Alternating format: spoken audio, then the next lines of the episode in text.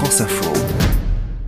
Mon Panthéon, c'est le nouveau rendez-vous de France Info à 13 jours du premier tour de la présidentielle. Chaque jour, Thomas Negaroff rencontre un candidat, l'interroge sur les femmes ou les hommes qui l'ont construit, qu'ils soient connus ou non. Éric Zemmour est le premier à se confier sur l'homme qu'il considère être le plus grand de l'histoire de France. Dans mon panthéon personnel, euh, pour les grands hommes, Napoléon est vraiment le héros de mon enfance. Euh, Napoléon est vraiment le grand homme que j'admire le plus. C'est le plus grand homme de l'histoire de France.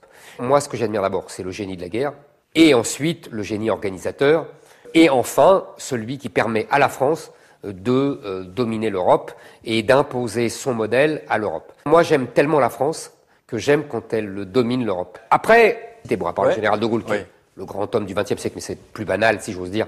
Euh, il y a les grands écrivains. Et alors là, euh, euh, comme Chateaubriand, comme Pascal, comme Flaubert, comme je pourrais vous en citer beaucoup, parce que là, ils n'ont pas grand-chose à voir. Hein. Non, non, non, non, mais justement, je vais vous expliquer. Là, là ça, répond à votre question. Je, je, suis une éponge, c'est-à-dire que je m'imprègne et de leur pensée, c'est une évidence, et de leur style. Hmm. Et, je, suis, je me suis constitué, vous savez, je, quand j'étais jeune, je rêvais entre autres d'être écrivain, et euh, j'ai élaboré mon propre style en, en, en m'imprégnant de leur style réciproque, euh, respectif, pardon. Et je, je, je m'imprègne de ces styles-là et je, petit à petit, j'ai élaboré le mien. En fait, euh, je suis capable, quand j'ai lu, euh, je vais vous dire, je lis régulièrement, je relis les Mémoires d'outre-tombe de Chateaubriand, et après les avoir lus, ça me prend quand même quelques jours, je suis capable d'écrire un peu à la manière d'eux.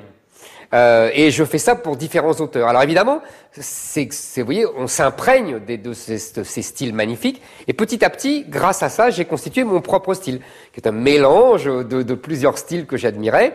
Et alors après, on, on, devient autonome. Quoi. Mais je pense d'ailleurs que euh, tous les écrivains font ça. Mmh. Euh, vous voyez, au départ. Est-ce qu'il y a des écrivains que vous admirez, oui. mais dont le style ne vous plaît pas particulièrement?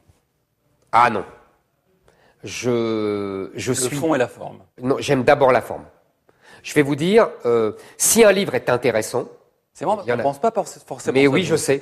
Je sais, mais c'est une erreur. Je vous assure que c'est une erreur. Mhm. Si un livre est intéressant, aujourd'hui, il y a beaucoup de livres mal écrits, oui. mais qui sont pas inintéressants. Il y a des livres intéressants quand même, des gens qui ont des choses à dire. Je lis, mais j'ai pas de plaisir. Mhm. Alors que quand, vous voyez, quand je, je vais vous donner un exemple qui va vous amuser. Quand j'étais chez Chroniqueur chez Ruquier, euh, je lisais vraiment des livres très mauvais, très mal écrits. D'ailleurs, c'est, on me reprochait d'être cruel, mais parce que je souffrais, vraiment, sincèrement. Et vous savez ce que je faisais? Je lisais, je prenais un livre de Verlaine, je prenais un livre de Rimbaud, de Baudelaire, je lisais de la poésie pour me nettoyer l'âme. Je vous assure que c'est vrai, ça me faisait un bien fou, parce que c'était une horreur ces livres. Ils étaient tellement mal écrits que j'ai vraiment je souffrais. Et j'ai vraiment, c'est très important pour moi la forme. Et j'aime tellement la langue française vous savez que je trouve ça tellement élégant, tellement euh, euh, poétique, mm. tellement euh, musical. vous savez, je, je, je, suis un peu comme Flaubert quand j'écris, le fameux gueuloir, vous savez, on apprenait ça quand on mm. était jeune, il hurlait ses textes. Je, je fais ça, je, je, lis à haute voix parce que je veux entendre, et si ça ne répond pas, je n'aime pas ça. Mes discours, alors j'ai pas le temps de tous les écrire parce qu'il y en a beaucoup, mais quand c'est un discours important, par exemple à Villepinte, ou par exemple au Trocadéro, je mets la main à la pâte et j'ai besoin d'entendre mm ce que j'écris et ce que je lis. Est-ce qu'on peut aller jusqu'à dire que des auteurs dont vous n'apprécierez pas du tout la pensée pourraient vous plaire par le style? Vous avez tout compris. Et c'est pour ça d'ailleurs que je lis des auteurs très différents politiquement. Hmm. Des auteurs à l'extrême gauche, j'admire Aragon par exemple. Je peux lire de tout. Je peux lire des écrivains euh, résistants et des écrivains collabos. Je peux lire des écrivains révolutionnaires et des écrivains monarchistes. Vous voyez, alors ça, c'est le panthéon euh, littéraire, hommes, littéraire et Exactement. Euh, il y a aussi un panthéon plus personnel, plus personnel. Euh, ah bah Qui le peuple Oh bah là, c'est plus. Vous pouvez y aller en entrée. Non, non, non. Bien sûr, c'est plus facile. Bah, il y a ma mère d'abord, évidemment. C'est pardon de cette euh, réponse banale, mais euh, j'avais une relation tellement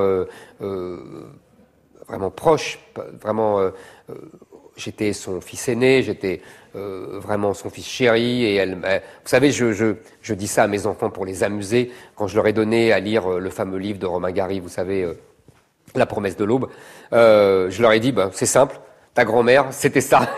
Moi, j'étais Romain Gary.